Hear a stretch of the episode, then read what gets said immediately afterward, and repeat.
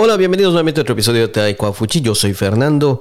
Esta vez es para nuestro episodio en español para estudiantes de nivel B1, B2. El día de hoy vengo a hablarles sobre una ley un poco polémica que ha surgido en Guatemala. Al final no fue aprobada, pero no deja de ser polémica la intención de haberlo hecho. Por ejemplo, bueno, no por ejemplo, les voy a contar un poco la historia. En Guatemala surgió una ley que decía que el aborto era prohibido o penalizado bajo casi, casi cualquier situación. Era mm, castigada tanto la persona, eh, los que lo habían provocado o los doctores que habían ayudado, con penas de varios años de cárcel incluso. Y se dejaba de lado, por ejemplo, a veces un poco la salud de las personas, o si era un caso especial, una violación, por ejemplo, no se tomaba en cuenta y esto afectaba mucho al a la planificación familiar en Guatemala, que Guatemala es un país donde aún hay problemas con lo que es la planificación familiar. Entonces esta ley surgió en un momento en que las personas están hablando acerca de lo que es el aborto, hablando acerca de otras cosas relacionadas a la sexualidad. Y entre esto voy a mencionar el siguiente punto, que es en Guatemala se supone, se supone que Guatemala es un estado laico. Laico significa que no sigue ninguna religión, sino que, bueno, que no pertenece a ninguna religión, no está dirigido por ninguna religión, no tiene por qué seguir los dogmas o reglamentaciones de una religión en particular, sino que es totalmente afuera de lo que es ese ámbito religioso. Se rige por lo que es bueno para la sociedad, mm, sin tomar, que, sin tomar en cuenta, bueno, sin obedecer lo que dicen los líderes religiosos de cualquier religión, sino es, una, es, una, es un ente político social. Eso es lo que significa un Estado laico. Bueno, pues vino entonces la ley y en parte de esa ley, aparte de lo que era la prohibición, la legislación, el castigo para personas involucradas en lo que era cualquier forma de aborto, también se dijo que en esta ley se prohibía, así reglamentado, se prohibía en Guatemala el matrimonio de cualquier pareja que no fuera heterosexual. Si no sabes qué significa esto, te lo explico. Heterosexual significa hombre y mujer, relación de hombre y mujer. Y no se reconocía ninguna otra, sino no solamente decía que no se recomendaba o no se aconsejaba, se decía era ilegal, no se reconoce, no es legalmente que una pareja de, igual sexo estén juntos. No se reconoce tampoco, según esta ley, no se, no se iba a reconocer la diversidad sexual. Es decir, estas personas que se identifican a sí mismos como a sí mismas como del otro sexo o de un tercer sexo como le llaman, era ilegal reconocer esto, no existían. Así, no existían. Si un hombre se consideraba mujer, pues entonces la persona, su género como tal, que es lo que llamamos una persona homosexual, no existía como género, como tal.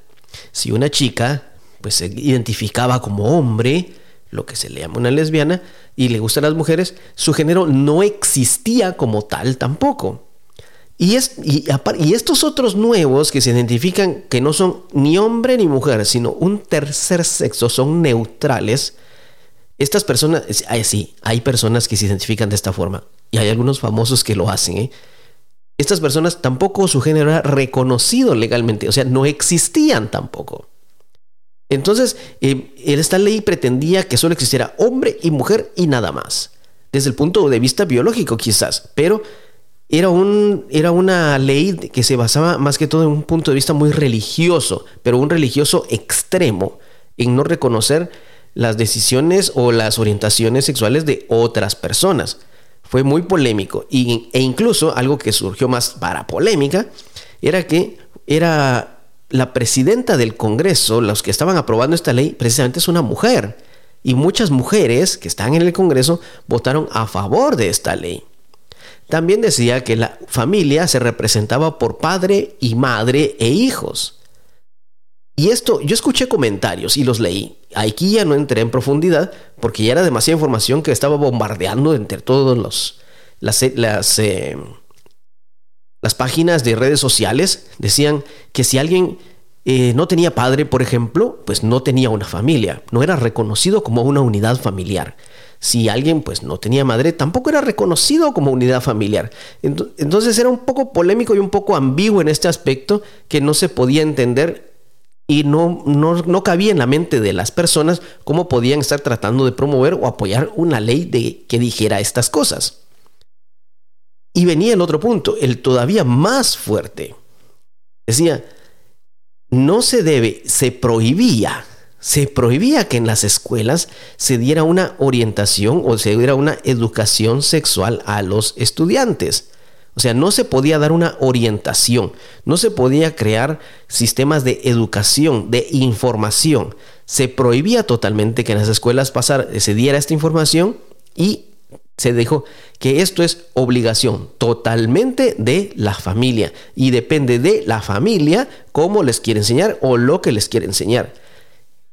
Esto era tal vez el punto más fuerte porque es lo importante para el desarrollo del ser humano es la educación. Hay cosas. La educación de la escuela y la educación de la familia. En la familia se aprenden valores. Se aprende a ser una persona íntegra, a ser una persona honrada, a ser una persona que respete, a ser una persona con modales, con cortesía. Todo esto son valores que se aprenden en casa. Pero lo que es esta parte de educación, de conocimiento, de, de profundidad de ciencia, de historia, de aplicaciones, todo esto se aprende en la escuela. Y ya no se iba a permitir que nunca en la escuela se aprenda esto, cuando en la escuela todos tenemos una clase de ciencias naturales o una clase de biología, donde se estudian ciertos aspectos del cuerpo humano, entre estos lo que son los aparatos reproductivos, y se iba, se iba a prohibir que cualquier cosa relacionada con orientación sexual, que es parte del ambiente de la biología o un poco psicológico también, que se prohibía que se enseñara en las escuelas. En, esto muchas organizaciones en Guatemala que se dedican a educar a las personas, a orientar a las personas, que no solamente es decirles existe hombre, mujer y cualquier otro género de todos estos que hay, eh, no voy a entrar en, decir, en decir todos los nombres porque son muchos y no quiero equivocarme, por respeto, no quiero equivocarme al mencionar un nombre, así que no voy a entrar en ese detalle, pero con todos los demás, a decirlo así, para incluirlos a todos con mucho respeto, pues se prohibía, se prohibía hablar de ellos y estas asociaciones se dedican a educar a las personas sobre las diferencias que hay, sobre cómo comportarnos unos con otros, cómo respetarnos unos con otros, acerca de lo que es eh, la planificación familiar, métodos anticonceptivos, entender el cuerpo humano, entender los órganos reproductores, lo que es una paternidad y una maternidad responsable. Entonces todas estas asociaciones y organizaciones iban a entrar en la clandestinidad porque ya no podían trabajar y enseñar nada. Yo, en, mi caso, en mi caso personal, yo trabajé tres años como voluntario en una organización de estas cuando yo tenía 18, 19, 20 años, más o menos. Eh, perdón, de, de, 15 a 19 años, algo así. Y, fui voluntario ahí y me encargaba también de promover y educar a las personas o a mis amigos también, orientarles e informarles sobre cualquier noticia o cualquier o lo que eran enfermedades eh, de transmisión sexual o métodos anticonceptivos. Pero entonces todo esto, todo este trabajo educativo y formacional que, que existía desde hace muchos años iba a pasar a ser ilegal. Y las organizaciones que se dedican netamente a lo que es clínicas de, tratamiento para las personas que padecen de esas enfermedades o personas o clínicas que se, que se dedican a, atender a personas que, han, que tienen que dar a luz eh, y, no tienen, y no cuentan con un apoyo de un doctor o un médico, sino les, les enseñan cómo atenderlos, tampoco se podía hacer porque no era, no era legal, no era orientar acerca, hacer, eh, si, si caía por un error, podían ser llevados a la cárcel. O sea, era una ley muy rara, un poco torcida, que, que, se, que se quiso aprobar y al final se le llegó al presidente de Guatemala. La aprobaron todos los legisladores, bueno, no todos, la aprobaron los legisladores en mayoría. eh, habían 50 que no llegaron el día de la votación, no sé por qué no llegaron o decidieron no llegar o simplemente pues no llegan a trabajar, unos cuantos votos en contra y la gran mayoría a favor. Se la presentaron al presidente y el presidente, debido a la presión social que existió, se hizo una gran presión por medio de redes sociales, por medio de medios escritos, eh, en papel o en internet, y el presidente decidió no aprobar esta ley. A esto se le llama vetar. Él vetó la ley, no la aprobó, la mandó de regreso y dijo, esta ley no se va a aprobar, pasa en el archivo, se queda ahí guardada y se fue para atrás. Entonces todo lo que... Pero alguien dirá, bueno, pero al final no se aprobó, no pasó nada.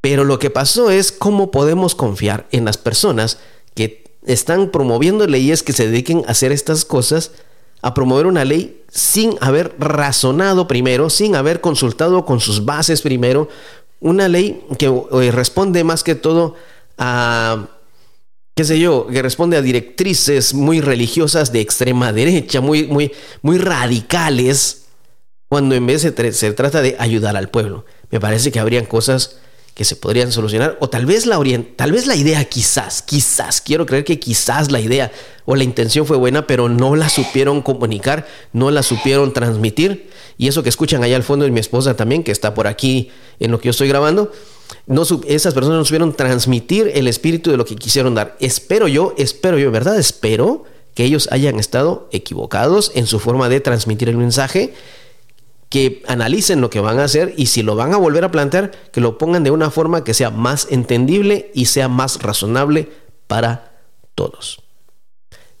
Era un poco de información, era un poco de noticias de lo que sucede en Latinoamérica.